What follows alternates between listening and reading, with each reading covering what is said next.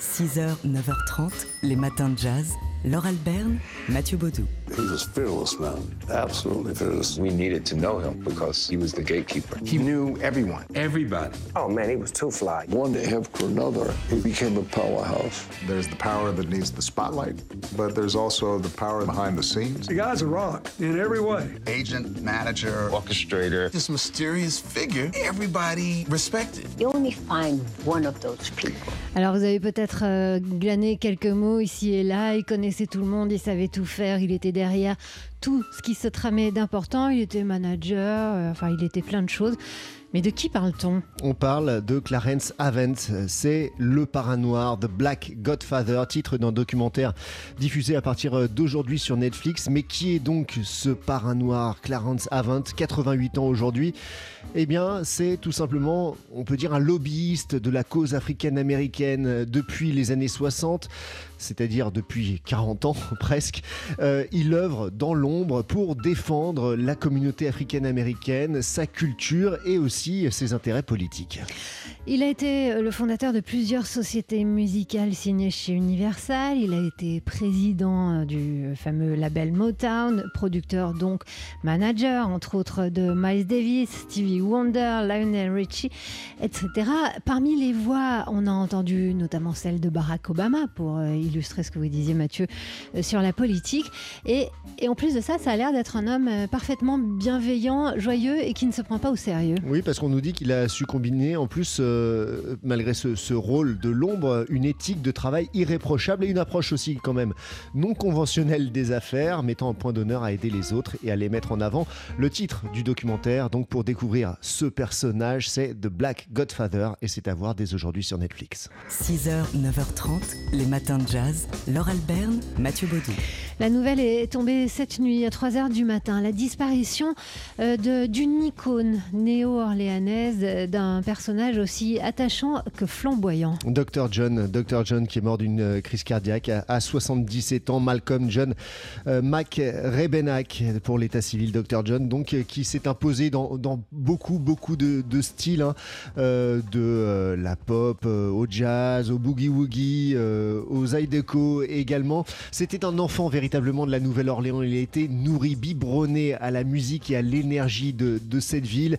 À 13 ans seulement, il rencontre euh, celui qui est son idole, le professeur Longer, qui va le prendre sous son aile et il va commencer très très jeune à jouer avec lui. C'est le début d'une longue carrière, d'abord en musicien de studio, avant de, de prendre le devant de la scène et de sortir un premier album en 1968, un album qui s'intitule, et ce n'est pas un hasard, Gris Gris. Mais oui, Grégory, parce que Dr. John, c'était un peu l'incarnation euh, de l'âme vaudou de la Nouvelle-Orléans. Il apparaissait sur scène avec euh, bah, sa, tresse, son anneau dans l'oreille, son chapeau. Il posait un crâne sur son piano. Il avait sa canne, comme ça il rentrait toujours Des en musique sur euh, scène. Souvent, voilà. Donc c'était vraiment une, véritable cérémonie vaudou. Il faut dire que le public entrait en transe euh, aussi en l'écoutant. On, on a eu l'occasion de le voir euh, sur grand et petit écran. Il a fait plusieurs apparitions dans la série Trémé, série qui se déroulait à la Nouvelle-Orléans, dans son propre rôle. Il apparaissait également dans le documentaire The Last Waltz de Martin Scorsese. Ouais, consacré euh, au dernier concert du groupe de bande.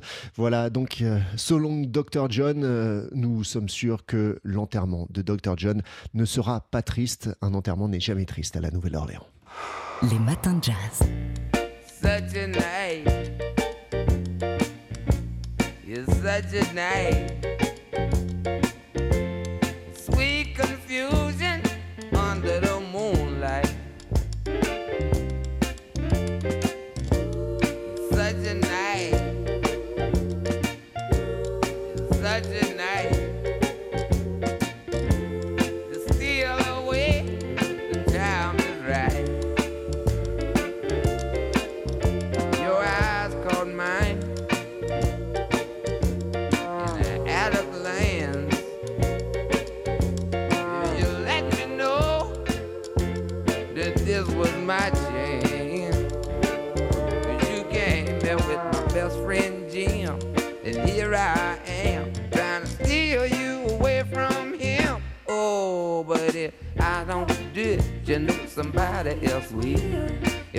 Don't do it, you know somebody else will. If I don't do it, you know somebody else will. If I don't do it, you know somebody else will. And it's such a night. It's such a night. Sweet confusion under the moonlight. It's such a night. Such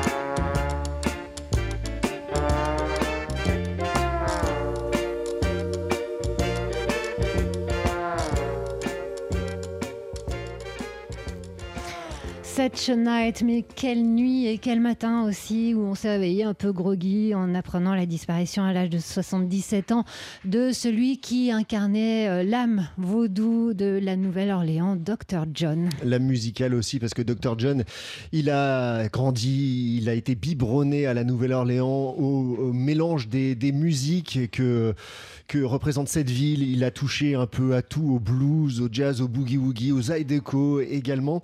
Dr. John, c'était un peu tout ça, c'était plus que de la musique, c'était vraiment une, une figure, euh, une figure locale. Pour nous en parler un peu plus longuement, ce matin, Sébastien Vidal, vous avez eu la chance de... Bonjour. Bonjour. Je veux dire bonsoir. Oui, bah, c'est un peu Vous l'avez vu sur scène, Dr. John, plusieurs fois et vous avez eu la chance de produire son dernier concert euh, qu'il a donné à Paris. Ouais, en 2012, c'était à la Cigale. Euh, c'était son grand retour, un disque qu'il avait enregistré avec euh, Dan Auerbach, euh, le guitariste des, euh, Black Keys.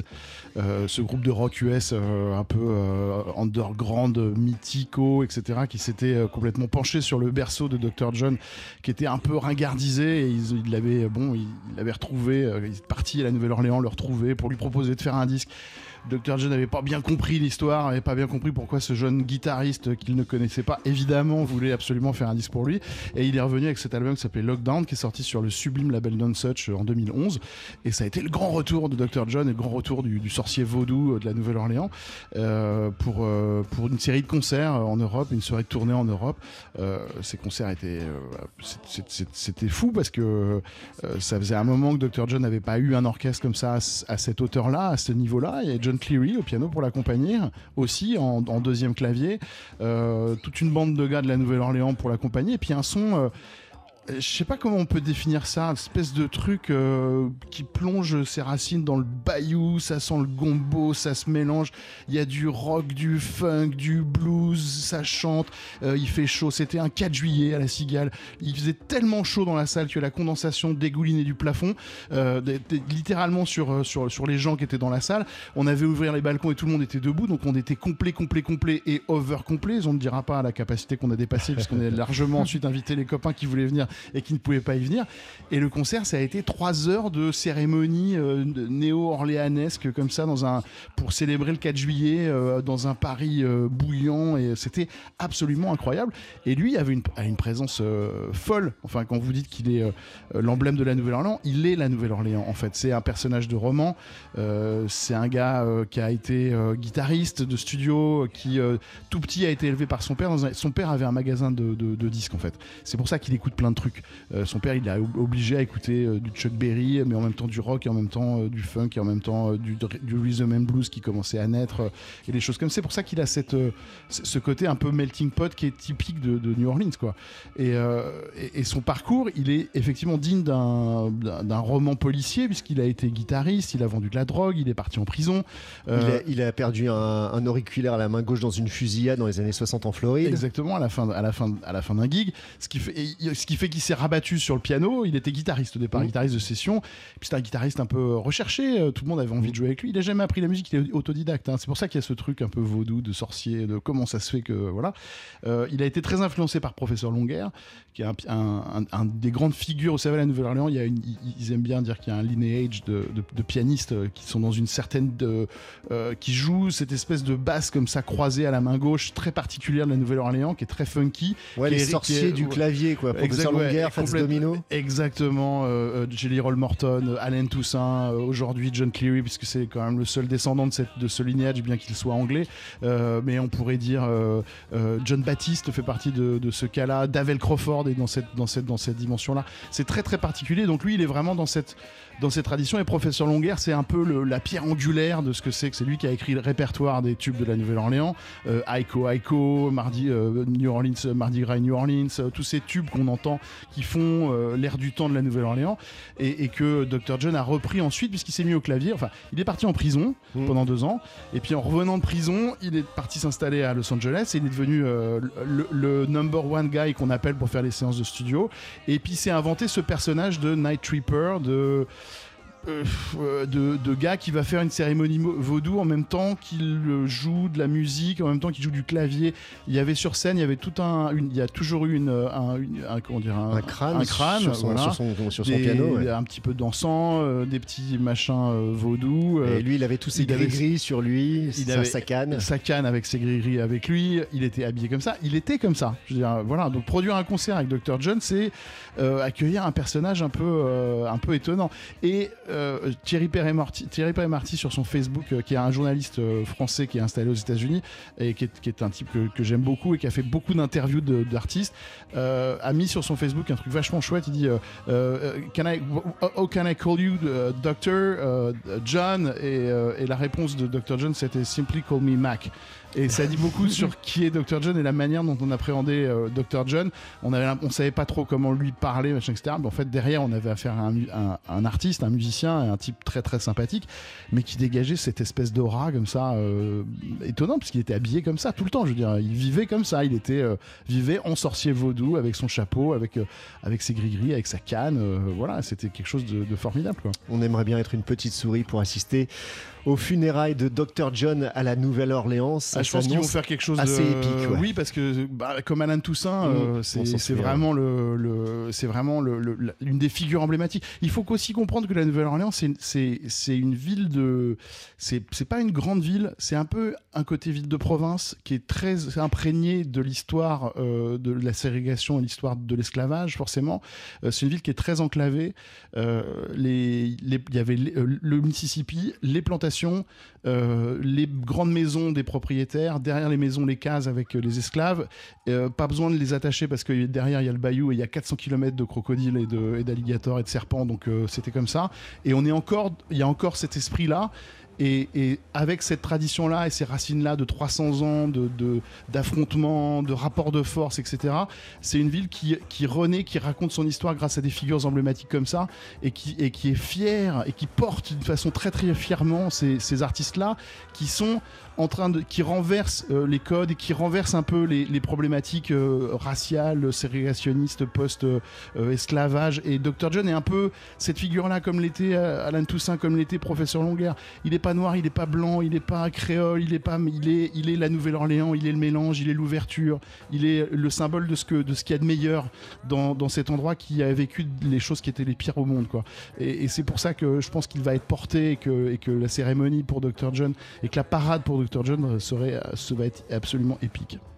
On va suivre ça bien sûr dans les matins de jazz. hein, Je sans y aura- hein, je suis désolé, Il y a hein. des choses. Bah non. Il y a plein de Pendant- choses à dire. Pendant, le temps, euh, pendant ce temps, le sorcier vaudou a continué de jouer, de chanter pour nous et on l'écoute ici avec un, un Bah, disque avec, ce disque, hein, avec ce disque produit par Dan Auerbach pour Don't Such qui s'appelle Lockdown, qui est sur lequel il y a Big Shot, le, gros tube. hein. Exactement, ouais. On l'écoute?